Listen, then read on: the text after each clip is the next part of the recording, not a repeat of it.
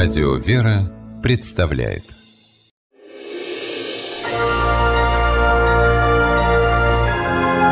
Герои моего времени Ненецкая писательница и педагог Анна Неркаги считает, что сильнее любви к Богу у людей ничего быть не должно. В христианстве Анна Павловна видит спасение для мира – котором, по ее словам, любовь к Господу и ближнему иссякает прямо на глазах.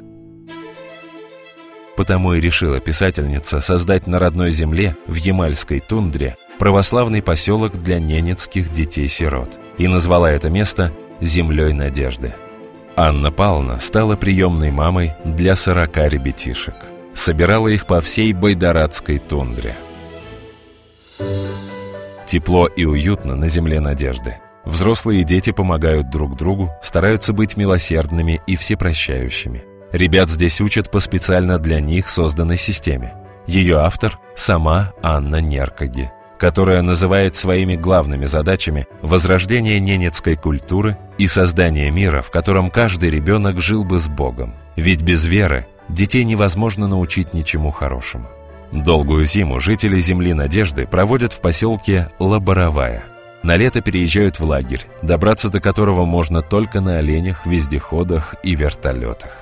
Как говорит Неркаге, здесь все просто. Нет никакого излишества, только природа и присутствие Господа. По приезде в лагерь девочки ставят чумы, следят за порядком, готовят. Мальчики рыбачат, ухаживают за оленями. Словом, делают все то, что испокон веков делали ненцы, что сейчас почти утрачено и что пытается сохранить Анна Неркаги. В лагере ее стараниями возвели православный храм. Строили его всем миром, даже малыши помогали. Анна Павловна с удовольствием рассказывает о том, как духовно развиваются ее дети. Вот один из монахов назвал наших детей самыми терпеливыми людьми. Они выстояли всю ночь, и никто из них не уснул. Но мне показалось, что это была самая лучшая молитва, которую я когда-либо наблюдала. Неркаги всеми силами старается сохранить своих детей от бездуховности. За это женщину давно уже прозвали «апостолом тундры». Сама же она называет себя «маленьким работником Бога». В сентябре 2015 года землю надежды посетил патриарх Московский и всея Руси Кирилл. Своего восхищения детищем Анны Павловны он не скрывал и сказал по окончании пасторского визита. Человек познает окружающий мир не только разумом, но сердцем.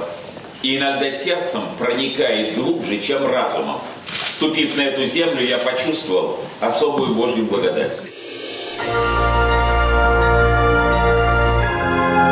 Герои моего времени В программе использованы материалы государственной телевизионной радиовещательной компании «Регион Тюмень» и телекомпании НТВ.